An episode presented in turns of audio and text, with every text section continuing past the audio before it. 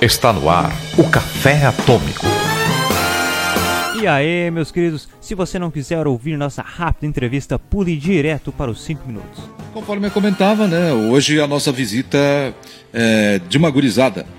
Hum, Jovens que estão fazendo um diferencial, principalmente na, na rede, na internet, trabalhando um podcast. Primeiro vou apresentar esses meninos aqui, que é o Pedro Gonçalves, que faz com a gente aqui todas as terças e quintas eh, os comentários de cinema e vídeo.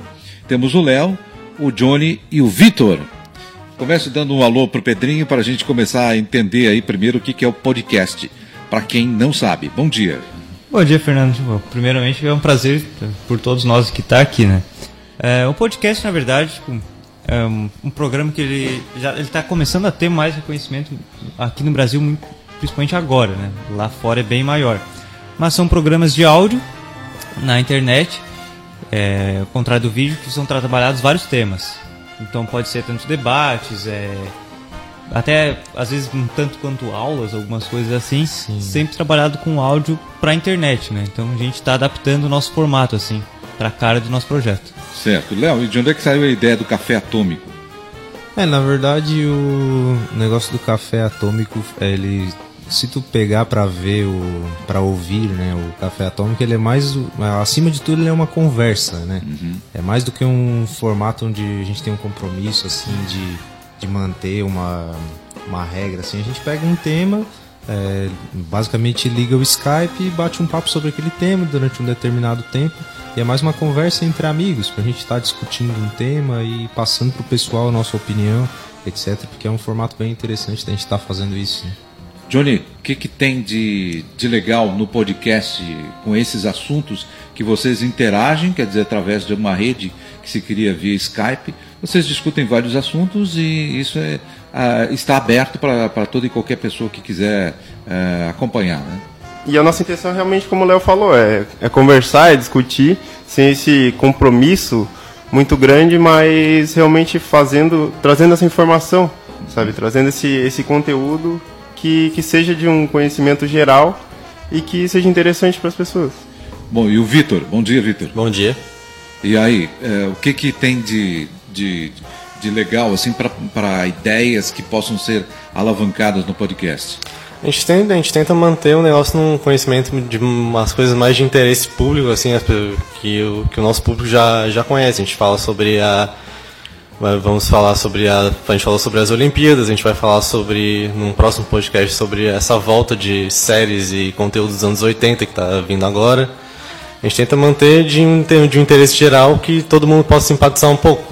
Bom, um do- do- do- dos assuntos foi tratados foi justamente a coisa do, do, é, de histórias é, com continuidade, que vocês adotaram com a titulação como sem fim, né? É a realidade aumentada. A realidade aumentada, muito bem, muito bem lembrado. né? Realidade aumentada, o que, que é isso? Só para o ouvinte poder entender. Digamos assim, estou lendo um livro e o final previsível era, e eram todos felizes para sempre, né? Só que, na verdade, o autor deixa subentendido um outro final. E aí a gente começa a trabalhar a mente do, do leitor ou do espectador, no caso dos filmes, começa a trabalhar em outra perspectiva, né?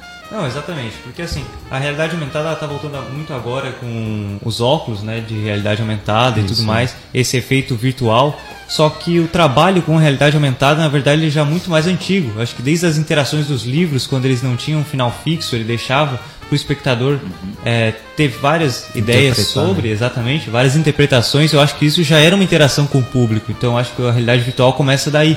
Então, nós, nós fizemos um programa de uma hora, isso com os cortes, É. debatendo tudo sobre é, como é que é trabalhado isso com o público, né?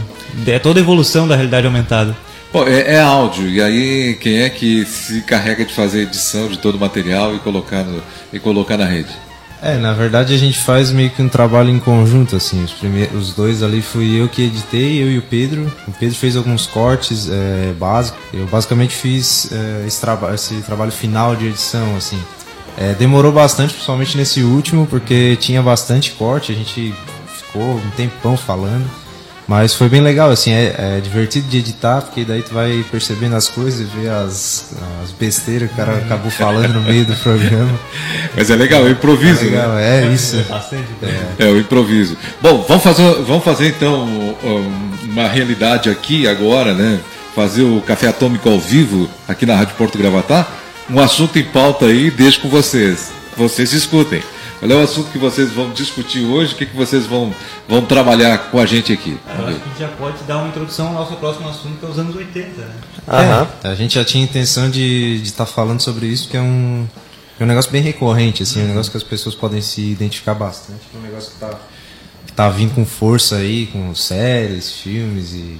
Não, o sucesso É, cultura gente, em geral, A gente né? já tá percebendo tanto em remakes no cinema quanto em séries que ele tá voltando com tudo, né? Isso, é. Tanto os 80 quanto 90. Além dos remakes que começaram ano passado, ou reboots e afins, Uhum. continuações, como Jurassic Park, aquele deprimente de, é, Exterminador do Futuro e tudo mais, mas estão tentando voltar com essa pegada oit- oitentista, né? É, E, e agora teve Stranger Things, né? É, uma tentativa de resgatar, é, como se.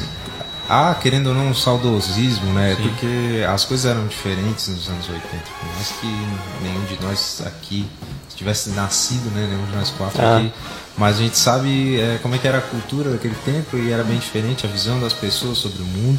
Então há essa tentativa de resgatar através de filmes, séries, aí como Stranger Things, é, livros e. Eu acho que na, na verdade tem uma é uma coisa bem dessa geração, porque tu vai ver a, esse pessoal que nasceu agora na, na, na virada de pro ano pro milênio 2000, esse, esse pessoal que tá na nossa idade mais ou menos, Aham. eles cresceram basicamente com a vida documentada pela internet, já a internet cada vez mais presente na vida. E eles sabem muito mais do, da cultura da- das gerações passadas do que qualquer outra geração antes delas. Então a gente está muito mais, tá mais antenado, a gente tem esse Informado, né? Maior para essas coisas. Pra essa ideia de uma época melhor, hoje em dia é época de Cristo e tudo mais, a gente tem esse, esse querer, esse meme, esse negócio de voltar. Isso, né? Não, e, e ainda porque nos anos 70, 80 e 90, cara, teve uma transição cultural muito grande. Tipo, foram três épocas muito diferentes. É. E, e marcaram muito. Enquanto a gente, nós estamos tendo mudanças, mas tá um, um tanto igual. E nossa geração, ela, quer- ela quer ter esse sentimento de, de conhecer um pouco de cada, de cada des- dessas décadas. Então, pelas culturas, pela busca, como o Vitor falou, da internet, a gente está tendo a oportunidade de resgatar tudo isso. É muito bacana. Isso.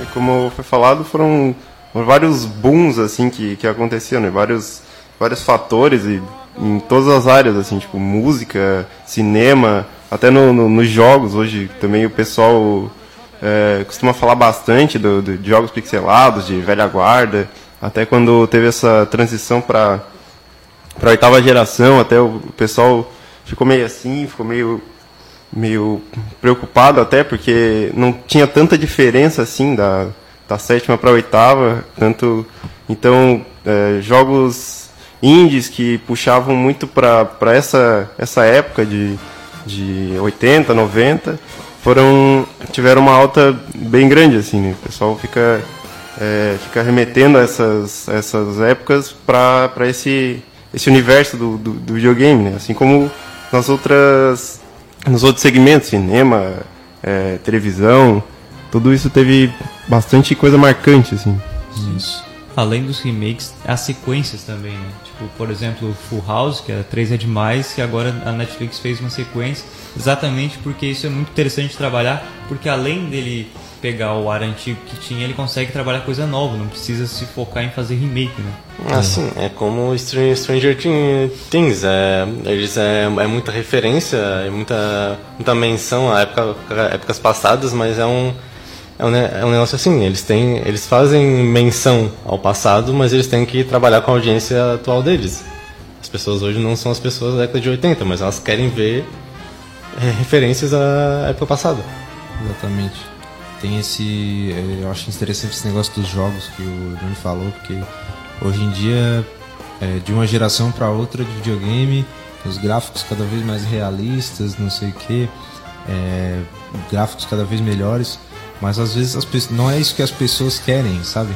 Às vezes a, eh, esse negócio do saudosismo, de querer resgatar é, como era o videogame antigamente, porque antigamente, acho que se deve ao fato de que antigamente a gente tinha muito menos material para produzir. Então a tua criatividade para produzir tinha que ser muito maior. Então o, o trabalho realmente era melhor. Hoje em dia tu tens tudo na tua mão em termos de ferramentas de desenvolvimento para estar criando. Seja um jogo, seja um filme também, que é a mesma coisa. Uhum. Aí quando traz esse negócio retrô, parece que o jogo realmente é melhor. Entendeu? Então tem uma resposta bem boa, né? É então verdade. eu acho interessante. Às vezes é porque é aquela velha, velha ditado, muita gente, muita gente fala, ah, às vezes vale muito mais um jogo que é bem feito com, com, uma- com menos material, um, um jogo pixelado, um 2D, do que um jogo de última geração que tu não- simplesmente não gosta porque não é bom. É, Eu acho que antes, por essa. até essa falta de recurso, eu acho que eles prezavam muito é, por fazer essa diversão, né? Trazer essa diversão pro, pro pessoal e não tanto. Hoje o pessoal cobra demais, é, um, qualquer erro que, que tiver, é, o pessoal já tá caindo em cima, já tá. Yeah. Já tá reclamando, já tá enxergando mais esses, essa coisa. E antes não, antes tu. Sei lá, principalmente é, crianças, não tinham, sei lá, 12, 13 anos por aí, né, dos, dos 10 aos 13, assim. É, não tinha muito essa, essa ideia de, de. essa visão, essa, essa coisa técnica, né? isso. que, que, é que é trazida hoje. Então, eu acho que era muito mais divertido, tanto por isso e tanto porque é, pela falta de gráficos, de, de complexidade no jogo, eles tinham que focar muito em outra área, sabe? É tipo é, direcionar o, esse, esse sentido, esse, essa experiência. né? É, focar tanto em história quanto, como tu falou, na diversão, né? Tipo, ela precisa, ele precisa exigir uma interatividade muito maior, porque ele tem uma história que ele não é passado com, com cenas tão bem feitas como os jogos de hoje, que praticamente é um filme explicando o jogo. Na verdade, não, ele explicava em texto, em maneiras fáceis e precisava de uma interatividade muito maior, né? Até interessante porque, por mais que nós tenhamos vários jogos ótimos, qualidade de, gráfico e tudo mais, às vezes ainda bate uma nostalgia e a gente quer jogar clássicos. Por exemplo, ontem eu estava jogando um Mario 64, Mario Kart 64. Ah, é, Exatamente pelo sentimento. A gente precisa dessa nostalgia. E tem todo o porquê, tanto em história quanto de interatividade. Aquela diversão que é meio um tanto única, como o Johnny falou, né? É, que é essa coisa de trazer o diferente, né? Trazer o, o, o diferencial. E acho que naquela época possibilitava muito isso, né? Por causa da, dessa essa falta de, de, de recurso, essa dificuldade de conseguir um recurso. Eu acho que é, não que facilitava, mas que possibilitava tu trazer algo diferente, sabe? Hoje tem muita coisa, é, é, muita coisa sendo produzida ao mesmo tempo, muita coisa igual, muita coisa massiva assim que que tá na mídia e só coisa que, que realmente é investido muito dinheiro, muita coisa é, que se sobressai e e às vezes é esquecido um pouco desse lado da, da diversão, do trazer um diferencial, pensar mais no, no, no cliente final, no consumidor, sabe? É, abranger mais essa, a, a proposta da, que, é, que é inserida. Né? É, porque a gente, a gente vive numa, numa época de desenvolvedoras enormes, com milhões pra jogar numa, numa franquia já estabelecida, tipo, sei lá, é, FIFA ou Fallout, esse, esse tipo de franquia.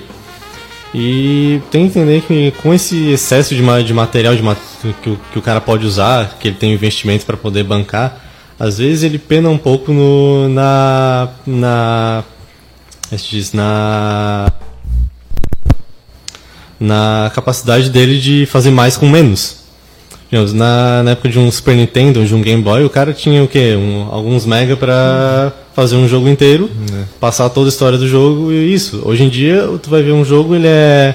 Boa parte do jogo é só, é só cena, é só vídeo. Pra, explicar, pra tu ter uma ideia da história. Naquela época eles tinham que te contar a história enquanto tu jogava e ao mesmo tempo que tu aprendia a jogar. Então, Tudo isso pra caber dentro de uma fita, né? Exatamente. Eu acabei dando uma fita. Até porque no sentido, como o Vitor falou, é, tem vários, vários filmes no jogo e tudo mais, mas às vezes com várias cenas muito bem feitas, ainda assim não passa uma história tão boa quanto com os clássicos do Nintendo que eram em textinho. Isso, é. Justamente personagem. por ter essa preocupação de tu ter pouco pra te criar, pra te desenvolver, é, os caras é, acabaram fazendo um trabalho muito bom nos primeiros videogames por causa disso, porque tu tinha que te esforçar muito mais pra pra fazer um negócio bom, né? Aí hoje em dia tu tens todo um material pra te, te criar e gráfico, não sei o que, acaba que isso toma uma prioridade maior do que a própria experiência do jogador, né? Não, não, não, não, na época que não tinha fórmula, né? Não tinha uma É, fórmula não tinha, estabelecida. não tinha um padrão de qualidade, né? Não Hoje em dia, até pelo aquele negócio que tu falou antes das pessoas estarem mais informadas por causa da internet, a gente entende muito mais de videogame. Antes tu ficava sabendo de videogame por revista, né? Então, revistas de games. Revista de videogame. E hoje em dia não sei nem se existe mais, sabe? Hoje em dia na internet todo mundo sabe de tudo, todo mundo se informa sobre, e aí o padrão de qualidade se torna muito mais alto, né? E é engraçado como antigamente tudo trabalhava, a mídia ela trabalhava interligada, né? Porque se um jogo fazia fama, você trabalhava a história daquele jogo em desenhos. Você tinha, É. você tinha o desenho do Mario, Tinha. você tinha o desenho do Donkey Kong, que foi muito inovador no quesito inova- é, animação naquela época. Ele era muito bom, passava na Record aquele desenho.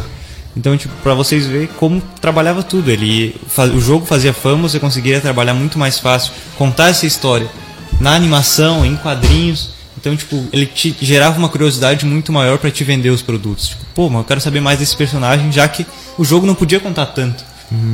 Hoje em dia é muito mais difícil até interagir com a mídia. Você tá com um jogo ali, mas o que, que você vai contar de história? Porque você já praticamente contou tudo ali naquela animação. Então, o trabalho com a mídia é bem mais complicado hoje em dia. Isso.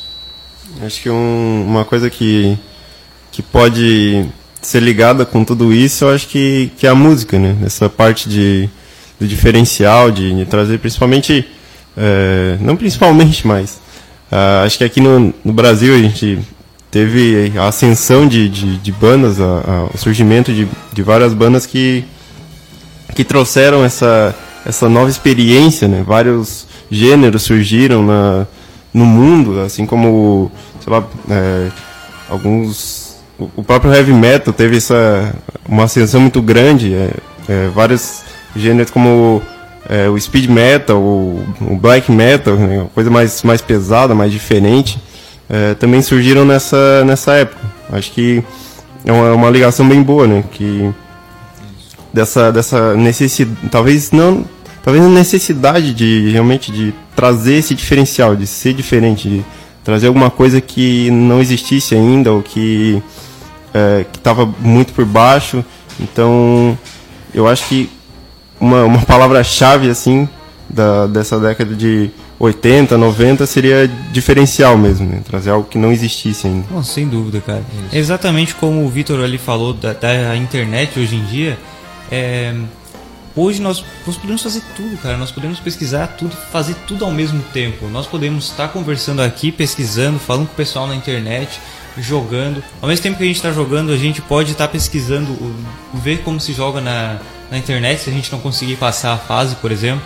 Antigamente, isso a gente percebe nos filmes, então eu acho que em qualquer coisa que dê a nostalgia a gente vai sentir isso. Porque eles não tinham, você estava brincando e você estava ali. Você só tava, você tava focado naquilo que você estava fazendo. E os filmes passam isso, então tipo a gente sente a interação dos personagens, que é uma coisa que nós não temos. Tipo, meu Deus, ó, Stranger Things, por exemplo, as- o pessoal jogando Dungeons and Dragons, depois saindo de bike pela cidade. Você pensa, caramba, cara, eles estão só jogando Dungeons and Dragons, tipo, só jogando entre aspas, e depois eles vão sair e, e eles estão se divertindo com aquilo. Aquilo ali está gerando entretenimento para eles, sendo que para nós parece poucas coisas, porque nós estamos acostumados a fazer várias coisas ao mesmo tempo. Então acho que essa diferença cultural ela nos gera interesse. A gente quer assistir aquilo ali e compreender muito mais, mesmo que não seja, é, mesmo que nós não queremos, nós não queremos, ah, vou assistir e compreender o comportamento. Mas não, a gente acaba focando nisso sem querer. A gente quer viver aquilo, né? É o que nós saudosismo, a gente quer voltar pra uma, aquela época simples que a gente era criança, tava lá jogando um Nintendinho, um Game Boy e não tinha muita coisa a fazer, tu ia pra aula basicamente. É, eles marcaram bastante com essa coisa da. No Stranger, Thing- no Stranger Things ali, como tu falou. É, essa coisa da, da bicicleta, né? De, de todos eles sempre sempre saíam ali de, de, de bicicleta, mas porque era era o único meio, assim, sabe? Né? Tipo, não era o acesso a outras coisas não era tão tão fácil e também é, era uma coisa que eles faziam porque eles valorizavam aquilo, eles, eles tinham gosto por aquilo, sabe? Era uma coisa que, tipo, é, eles estavam ali e não ia cada um para sua casa e, e ficava em casa, tipo, conversando talvez pela internet. Eles pô, saíam com a, com a bicicleta ali, iam para vários lugares, pro meio de floresta, por coisa, e curtiam realmente fazer aquilo. O sabe? momento era bem mais valorizado. Né? Tá louco. Não, e nessa ideia de, de séries, de jogos e tudo mais, tipo. Agora eu esqueci o que falar, que eu fiquei focando no- na ideia ali da, da música. Mas é, essa é puramente isso da ideia de trabalhar a criatividade. Você tem que inovar o tempo inteiro. Então isso é realmente muito interessante, cara. E a gente fica refletindo sobre isso quando.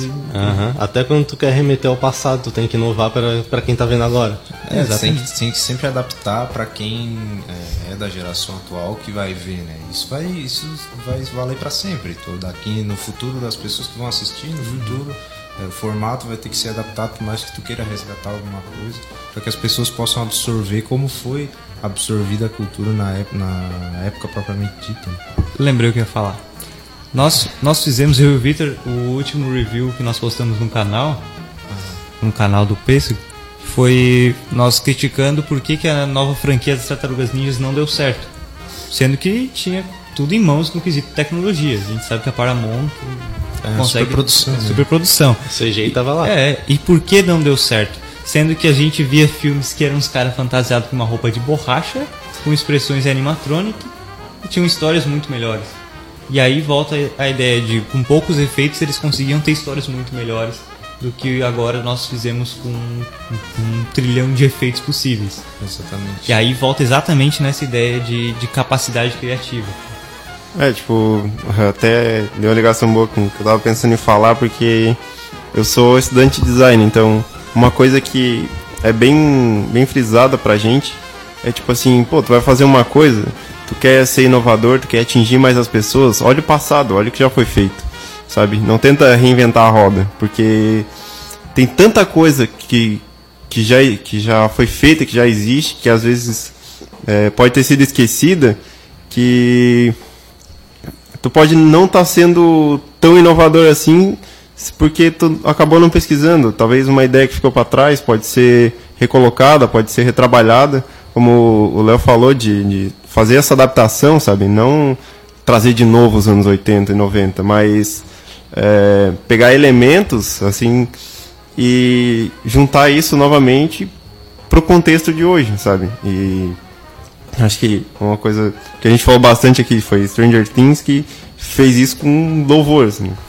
Juntou isso perfeitamente. Eu acho que isso se encaixa até no que nós falamos da tecnologia aquela vez, porque assim como a tecnologia, eu acho que criar conteúdo, na verdade, até principalmente criando conteúdo, você precisa ver uma necessidade. Não é simplesmente, ah, olha só, gostei disso aí, vamos fazer igual. Não, você vai ter que criar, primeiramente, um diferencial do seu perfil, perfil do seu grupo, e ao criar o, o conteúdo, você vai ter que ver qual é a necessidade, o que está precisando ser falado, tudo mais. Às vezes, realmente, o conteúdo ele tem maior dificuldade, o tema que você escolhe tem muito maior dificuldade de chegar até o público.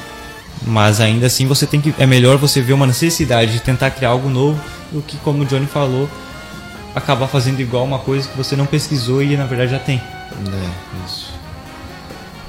Então acho que tudo isso se encaixa com essa ideia dos anos 80 e 90 tá voltando. Acho que são vários fatores ligados que tá conseguindo trazer é, esse ar de volta, né? Pro mercado inteiro, na verdade. É, falando do mercado, é, tem o valor do, do marketing também, porque se forem ver pesquisas, elas indicam que todos esses fatores de nostalgia, eles se juntam e produtos que têm esse valor de nostalgia, eles decaem de preço muito mais lentamente no mercado. E às vezes até aumentam conforme o tempo passa. Digamos, é, bonecos antigos de, de séries que já não passam, ou bonecos de uma série que ainda passa, mas eles são muito mais raros, revistas em quadrinhos, tudo isso vai ou mantém o preço ou aumenta com o tempo.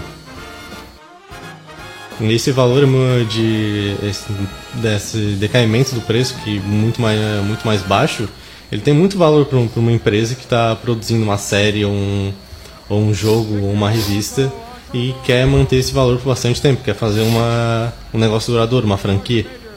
Falando em franquias, trazer de volta uma franquia muito bem, exato, encaixa perfeitamente com o que nós falamos de você trazer de volta, mas fazer uma coisa nova, que por exemplo é o que estão fazendo com Star Trek. Star Wars, a mesma coisa. Você está trazendo uma franquia novamente, mas você está fazendo algo totalmente novo. Ou seja, você está aproveitando esses efeitos que nós temos hoje para fazer algo que não, é, não foi feito ainda. Ao contrário desses filmes, como Tartarugas Ninjas, que acaba tendo um monte de efeito, mas acaba, na verdade, nem trabalhando direito o que que você quer passar para o público e perdendo oportunidade. Então, ah, franquias assim, que sabe aproveitar, é um exemplo. Né? É até interessante citar o Star Wars ali e o Star Trek, porque são franquias que no passado justamente se consolidaram, é, se tornaram os grandes clássicos que são hoje, justamente por não ter tanto recurso para fazer uma superprodução. O Star Wars é tudo basicamente fantasias e coisas reais, não tem, não tem muita computação gráfica, sabe? Até porque não tinha como fazer isso nos anos 70. Então, hoje em dia, trazer de volta, eh, fazer novas continuações do, da série, também é uma maneira de resgatar. Por mais que tu tenha eh, novas tecnologias para produzir, não sei o que, tu acaba resgatando aquele saudosismo. Inclusive, se tu pegar o, esse último Star Wars para ver, as transições do filme são as mesmas dos filmes antigos. exatamente. Eles, eles preservaram alguns elementos ali, como o Johnny falou, não pegar e trazer completamente o- as épocas antigas, mas pegar alguns elementos e adaptar para as coisas novas. Sabe, eu achei bem interessante tu fazer essa análise por parte dessa franquia. A mesma coisa, ainda falando de Star Wars, é os quadrinhos, cara. Os quadrinhos que eles estão trazendo vários, é, várias coisas, He-Man, Thundercats e tudo mais, mas agora a Marvel tá publicando Star Wars novamente. Ela tá fazendo quadrinhos com um roteiro magnífico, cara. Tipo, agora publicaram um do Star Wars é, sobre Darth Vader, que foi considerado uma das melhores histórias já publicadas dos quadrinhos de Star Wars. Ou seja, você está trazendo de volta para o quadrinho uma franquia, uma adaptação e fazendo isso muito bem. Você está valorizando o material que tem. Sim, sim, ele já, ele já tem, na verdade, um material fonte. Ele já tem um- algo que, se- que as pessoas esperam de Star Wars e eles podem trabalhar explorando o, o potencial que ainda não foi explorado daquilo. Ele já tem a base na qual trabalhar, só falta a expansão. Na verdade, muitos personagens do Star Wars se deu bem por causa da expansão, né? O Boba Fett, se vocês parar para ver no filme, ele mal aparece. E hoje ele é um personagem icônico exatamente pela exploração que teve, pelo potencial que foi visto no personagem que foi trabalhado por fora. O, a gente está puxando vários pontos que, é, que valorizam bastante essa, essa parte do- dos anos 80 e 90, mas. E os pontos ruins dessa, dessa, dessas épocas para hoje? O que, que, que, que acontece, né? Talvez. é, como eu estava pensando, tipo, hoje a gente vê muito reboot, muito, muita. é, é, eles refazem muitas histórias, né, baseadas em coisas, coisas antigas, né, Star Wars, Star Trek, e às vezes isso é bom quando bem trabalhado, Claro. quando bem adaptado para para a realidade de hoje, né, mas são coisas também que que elas vão muito rápido, né, tipo eles estão às vezes marcando demais uma coisa, uma, é, fazem uma má adaptação e querem continuar aquilo ali, e depois já fazem outro reboot dessa, dessa coisa e acham que, que vai dar certo, mas na verdade já foi uma coisa uma coisa batida, uma coisa que, j- que já passou, sabe? Muitos jogos também trazem isso, sabe? Tipo, às vezes eles fazem é, um jogo num estilo mais antigo, mas às vezes tu, pô, tu vai ali e joga meia hora e daí tu para porque, pô, já senti a nostalgia, sabe? Deu, mas porque às vezes não não trazem tanto essa adaptação, sabe? Acho que é, o que pode, poderia ser feito é tu resgatar essa coisa, é, do, essa nostalgia, só que realmente bem adaptada, como a gente é, já, já falou, que é necessária essa, essa adaptação, sabe? Então, é, tem que saber também trabalhar muito bem é, para tu puxar culturas antigas, sabe? Que é um pessoal que não viveu naquela época, que não tava lá. É, então, como a gente já, já citou, Star Wars, Star Trek fizeram muito bem isso, sabe? Mas Tartaruga Ninja já não foi um bom exemplo disso. Cara, é muito bacana falar dos pontos negativos, na verdade. É, não é tudo de bom. né? Exatamente. Ah, por exemplo, é muito bacana estar vendo franquias que marcaram infância e tudo mais voltando. Cara, isso é ótimo. Porém, às vezes, muito, muito disso, na verdade, não é usado nem pra, ah, vamos alegrar o pessoal trazendo de volta. Na verdade, muitas vezes ela é feita simplesmente para para preencher espaço. Você não tem ideias novas e você acaba refazendo ideia filmes antigos, exatamente, que foi puramente o problema com foi puramente o problema com o Exterminador do Futuro, exatamente. E, e entre outros vários filmes. Então, tipo, você pega e só para preencher espaço, nós não temos projetos novos, nós não temos ideias boas novas, vamos refazer o que já deu certo. E esse refazer o que já deu certo muitas vezes não não dá certo. E é um problema que nós vemos tanto em jogos, em quadrinhos, em animações, tudo mais, às vezes até porque o roteiro fica fraco e tudo mais. Então é bem difícil realmente trazer de volta alguma coisa. Pessoas, os produtores não conseguem capturar o espírito, da, o espírito daquela franquia antiga e trazer para uma coisa nova. Daí eles tentam fazer um negócio que tem que tem a aparência daquilo, tem os personagens e tudo mais, mas não consegue, mas o roteiro não fica bom o suficiente, não consegue capturar os fãs da, daquele jeito. Eu acho que, jogando com isso aí que tu falou, uma coisa que que tá também em alta hoje são os efeitos práticos, né? Tanto no, no cinema quanto em geral mesmo. Até é, seja na, na, na- em- em propaganda, seja no, no- no próprio design, essa coisa de trazer o, o manual tem uma, uma valorização muito maior, sabe? Então, se tu quer trazer essa ideia do, do, do espírito da- das épocas mais antigas, eu acho que todo o projeto dessa do que tu quer fazer tem que ser vivido, tem que ser desenvolvido é, com elementos também que eram utilizados na época, sabe? Então, Mad Max é um exemplo. Usaram bastante efeito prático é, com o que está hoje, com o- o- a tecnologia de hoje, juntaram tudo, deu no que deu. Um, um ótimo filme que atingiu em cheio o, o público dele, que o público antigo dele, o público novo que ele se propôs a atingir.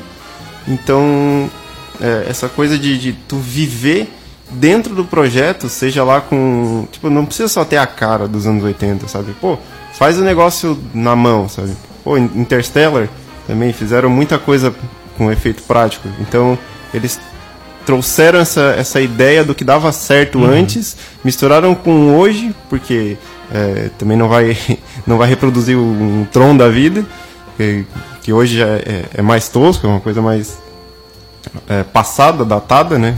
Os efeitos do, do, do Star Wars a gente vê, era bonito na época, hoje já não é tanto, mas tu nota essa, esse empenho de, de fazer a coisa. Então, acho que essa junção, né? é, é, de novo, resgatar a história para dentro do projeto é uma coisa que enriquece o enriquece o produto final. Cara, muito bem falado, porque assim, além de trazer franquias, trazer filmes e afins, eu acho que nós podemos trazer os valores daquela época.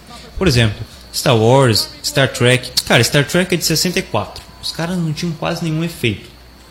É, rede de televisão tudo mais. Mas você parava, porque era basicamente dentro da nave olhos perdidos. E você parava para assistir porque o roteiro era muito bom, ele trazia valores muito bons, ele trazia é, ideias meio que para cutucar o conservadorismo da época e tudo mais. E você pensa, não, peraí, além de, tá ok, vamos ficar resgatando franquia, ou a gente vai tentar buscar e resgatar esses valores da- dessa época, tentar inovar, criar uma coisa nova atualmente e inovar. Até porque a gente tem que pensar, até, é engraçado até pensar, porque daqui a 30, 40 anos, as coisas que a galera vai estar comentando de antigo é o que nós vemos hoje. Então meio que se a gente não criar muitas coisas boas hoje, vai ter um problema. É. Não, se a gente não tiver a criatividade e o empenho que eles tinham nos anos 60 e 70 para para criar coisa, não vai sobrar muita coisa para que haja esse essa nostalgia, né, no futuro. Sim, sim, existe, é porque existe na verdade um material finito com que tu pode trabalhar da, naquelas épocas. Só teve um certo número de, de franquias e séries que chegou ao sucesso aqui no Brasil ou no mundo. E eu gostaria de apontar, na verdade, um exemplo de criar uma coisa boa, atual, com usando técnicas antigas, que é aquela animação que acho que o Pedro a gente até comentou, aquela Cubo. Cubo. É, Cubo as duas espadas, algo assim? É, cubo e as Espada cordas mágica. mágicas. Cordas mágicas, esse é o título no Brasil. né? Aham. A espada mágica no Brasil. Espada mágica, É. beleza. Então foi feito usando basicamente só stop, só stop motion Sim. E foi incrivelmente bem trabalhado. Eu apenas assisti o vídeo do, do making of. Tudo trabalhado à mão, todos, todos os objetos. A pessoa costurando boneco, costurando armadura no, no molde. E foi feito inteiramente stop motion. Que é uma técnica que não é muito usada hoje em dia. A gente, vê stop motion onde? A gente vê em filme do Tim Burton. É, e olha lá. É, é difícil de executar também, né? Sim, é complicado. Como evoluiu muito a tecnologia, meio que se perdeu. Não, não havia mais necessidade de fazer stop motion. E acabou que o stop motion tornou. é, deu aos, aos filmes onde ela é usada justamente a identidade retrô, né? Porque, é, como hoje em dia é, já é uma técnica é, querendo ou não ultrapassada, porque hoje em dia tem, tem muita tecnologia mais para criar e fazer movimentação de personagem. É, quando tu usa stop motion no filme, ele, ele já ganha de cara essa, essa nostalgia, né? E hoje em dia já não é tão usado, mas antigamente era, um, um- era uma técnica interessante. Pô, interessante stop motion, na verdade, é que era uma, te é uma técnica para promover as coisas, né? Se, se você parar para pensar, o primeiro O Exterminador do Futuro, que é um ótimo filme, os robôs eram stop motion. Mas por quê? Eles não tinham tanto, tanto dinheiro para fazer em efeitos. Mas ele, o James Cameron precisava vender aquela ideia. Então, ok, vamos fazer o robô tudo mais. Aqui, porque a ideia deu muito certo, vendeu muito bem o filme e ele conseguiu fazer o 2, que é, um- em efeitos especiais é uma obra-prima. Sim. Então, tipo, exatamente isso. Às vezes não é porque você é, tipo, ah, só tenho isso, eu vou ter que usar isso, infelizmente. Na verdade, não é infelizmente. Naquela época você podia vender. E hoje é a mesma coisa com novas, novas tecnologias. Você pode criar coisas novas e inovar exatamente assim. Só, só que são técnicas diferentes. Sim, sim, foi foi criado inicialmente, foi ficou popular como uma, te- uma técnica para tu poupar dinheiro. Sim. E mas tem é, as pessoas têm que entender que o fato de um filme ser em stop motion, ele dá uma identidade, ele faz o filme, ele, ele ressalta o filme quando ele, digamos, tu tá numa fila de cinema, tem um cartaz de cinco filmes. Aquele que é em stop motion, ele, ele chama um pouco mais de atenção, porque ele é mais característico. Sim. Então, e não é só por, por ah, ele é pra, pra poupar dinheiro, então não deve ser tão bom. Existe muito mais trabalho para se fazer e às vezes a a pessoa se- ela tem um pouco mais de admiração pelo filme por ele ser mais bem trabalhado, por ter uma pela, pelo produtor se aproveitar da infraestrutura mais moderna que se tem, esses métodos mais modernos para trazer de volta uma coisa que pensavam ser ultrapassada, mas pode não ser. Pode ser que seja mais interessante do ponto de vista bem artístico assim. E essa, na verdade, esse ponto de vista artístico ele tem que ser bem mais analisado, né? Ele tem é, muita coisa que a gente pode se inspirar nessa, nesse quesito artístico. O, o Cubo, por exemplo, ele tem um concept art, um concept, a criação dos personagens muito bem elaborada. E, e isso em vários filmes. Então, tipo, por exemplo, bacana do Star Wars também, agora do J.J. Abrams, é porque ele não ficou que nem o louco do George Lucas que só bota CGI agora. Que é- inventou o CGI vamos tacar CGI até não dar mais. Não, muita coisa foi fantasia no filme ali. Então, porque você não precisa. Ok que você tem efeito, ok que nós temos efeito. Mas pô, a gente tem criatividade e gente competente para fazer fantasias, é, customizações muito bem elaboradas. A gente pode ver pelo trabalho do Cuba ali, se você pesquisar no YouTube sobre é, o making off e tudo mais, cara, é um trabalho artístico fascinante, de roupas, produções, assim como tem outros filmes, as maquiagens e tudo mais. Então a gente não precisa usar só efeitos. Isso, olha, isso aí na verdade não é nem trazer de volta alguma coisa dos 70, 80 e 90. Na verdade é usar o que nós temos agora, mas com a simplicidade, é tentar inovar com, com, com a maneira analógica, digamos assim. Sim, é porque às vezes tá- é porque às vezes hum, a- essa parte artística ela se perde muito no, principalmente hoje em dia dessas mega produções, ela se perde mu- muito no que é rentável e no que é mais fácil. Então às vezes o cara quer, quer apressar um pouco as coisas, ele resolve não fazer uma coisa tão bem trabalhada, um negócio tão demorado, tão prático, tão imprático assim, que poderia até ficar melhor, e resolve buscar o que é mais barato, o que é o que está mais bem disponível. Essa necessidade de ser rápido prejudica bastante, né? Então, tu tem vários exemplos hoje na, na música, no, em jogos, no cinema, que é, o público pede velocidade, pede agilidade. Então, quando tu tem algo que, sei lá, é lançado a, a cada algo muito complexo, lançado a cada ano, tu acaba perdendo uma qualidade, algo que, que vai se tornando repetitivo, tu vai vai perdendo essa essa a tua animação para assistir, para consumir aquele aquele conteúdo e trazer algo mais bem trabalhado, mais cuidadoso. Pô, o Cubo levou muito tempo, levou anos para ser, parece que 4, 5 anos para ser. 4 anos e meio, acho. Pois é, para ser produzido. Então, pô, 4 anos e meio num projeto e ele é para é para ele ficar bom, sabe? Ele vai ficar bom. Então, tu pensar, tu investir tempo, é, realmente investir tempo e não gastar tempo naquilo, tu acaba tendo um resultado melhor, sabe?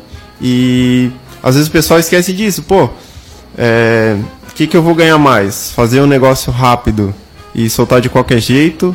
Uhum. Ou investir todo o meu tempo que, e, e, e verba que eu tenho, dinheiro, para fazer algo bom, sabe? Às vezes o retorno é muito maior assim e, e é muito mais gratificante, né? Estar num, trabalhar num projeto dessa forma do que tu apenas é, joga CGI, joga, uhum. sabe, gasta dinheiro, faz cena desnecessária, faz é, faz a coisa de qualquer jeito, sabe?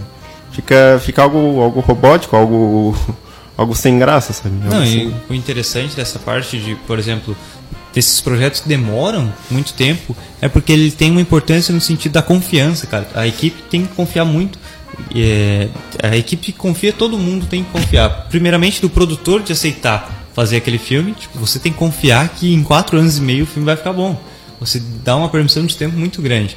Então realmente é bacana a gente analisar essa parte da confiança, é bem legal isso aí. É, acho legal é, fazer um gancho com o que o Johnny falou ali da música, porque hoje em dia é, tudo é criado de maneira, de maneira mais robótica e pensando na rentabilidade, pensando no quanto de dinheiro aquilo vai dar. E antigamente, até pela até pela falta de material, é, tinha esse estímulo mais para para criar coisa boa. Então, pô, é só tu comparar. O que, que faz sucesso hoje e o que, que fazia sucesso nos anos 80?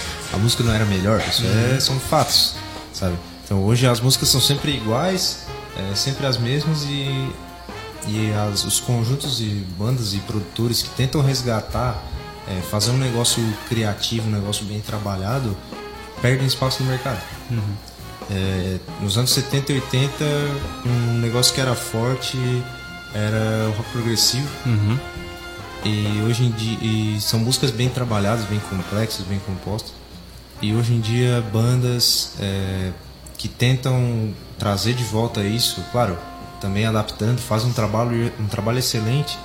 É, às vezes não tem espaço nem em gravadora, às vezes a gravadora nem assina com os caras, o cara tem que produzir disco independente. E é caro para te fazer hum. um negócio bem trabalhado em termos de música, tem que pagar estúdio para gravar e tal. Então acaba perdendo esse espaço, né? Então é bem interessante a gente fazer essa comparação, porque hoje em dia as músicas são, são todas iguais, né?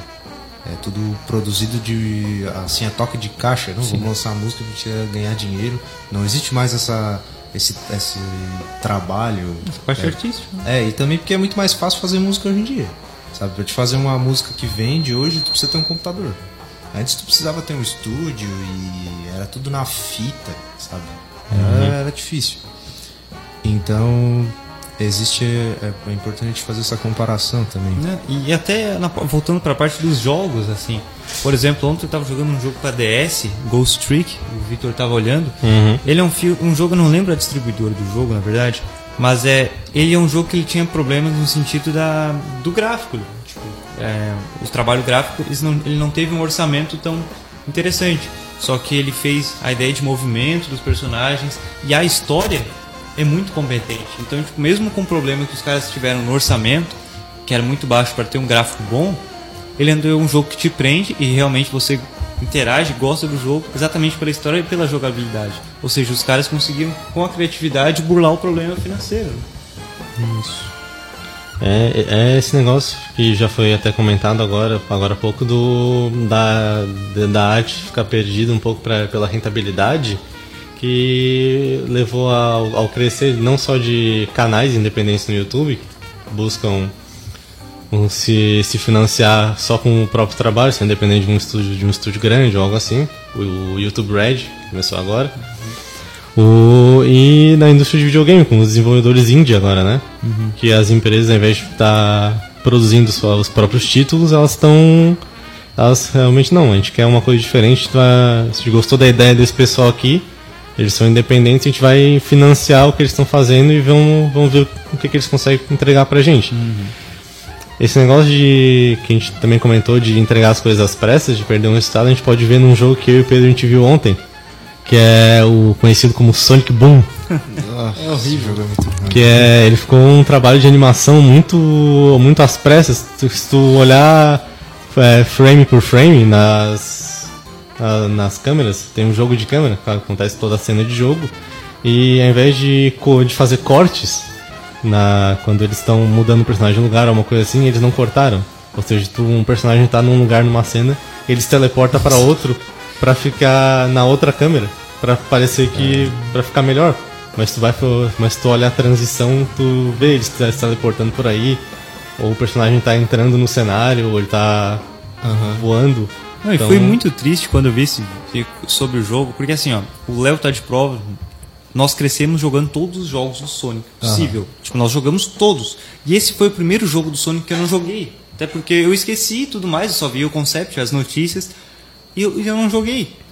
E ontem que eu fui parar pra ver sobre o. Cara, eu fiquei muito decepcionado, cara. Porque, É, foi- pô, eu é. cresci jogando aquilo lá e eles me fazem aquilo, cara. Foi uma tentativa de. Como a franquia tava perdendo espaço, querendo ou não, hoje em dia não tem muito mais visão, querendo ou não. O, é uma franquia de 91, né? Fazia muito mais sucesso nos anos 90 do que hoje, então perdeu muito espaço para outras franquias de jogos. Uma necessidade muito grande, não. Vamos vender porque tá, tá faltando dinheiro. né? Então vamos vender. E aí fizeram um jogo a toque de caixa e ficou ruim. É, na verdade, eu, eu não sei se eu, se eu tenho como. Eu não tenho como comprovar isso, não levo a minha palavra como final, mas até onde eu sei, eles, na verdade, eles estavam às pressas porque eles queriam lançar o jogo pro Natal. Daí o jogo foi produzido tipo um ano, um ano e pouco. Nossa. E chegou no final do ano e eles não quiseram fazer a. é, lançar o jogo, o pré-release do jogo para o pessoal que faz review, essas coisas assim, porque eles não queriam que ninguém visse antes de lançar. Assim as pessoas iam comprar sem saber que o jogo é bosta. É, O que já é suspeito, né? A galera não fazer um preview assim, tipo, liberar antes, é porque alguma coisa tem. É, alguma coisa tá errada, né? Cara, mas é realmente é isso, tipo, os jogos, os filmes, o, é, os quadrinhos, eu acho que toda a mídia, na verdade, é, ao mesmo tempo que consegue trazer as coisas boas, revitalizar franquias, tem muitos defeitos. Então eu acho que quando você vai resgatar qualquer coisa, é, é, exige planejamento, cara. É exatamente isso que eu acho que é o, é o tópico aqui do assunto que nós debatemos, que é o planejamento. Seja para resgatar ou para criar coisa nova, eu acho que você precisa, além de. Porque você pode fazer muita coisa boa com pouco e ao mesmo tempo muita coisa ruim com muito. Então, realmente, planejamento, uma equipe bem trabalhada, então eu acho que isso se aplica em todas as mídias. Né? Sim, sim. Este foi o Café Atômico, oferecido por Pêssego Atômico.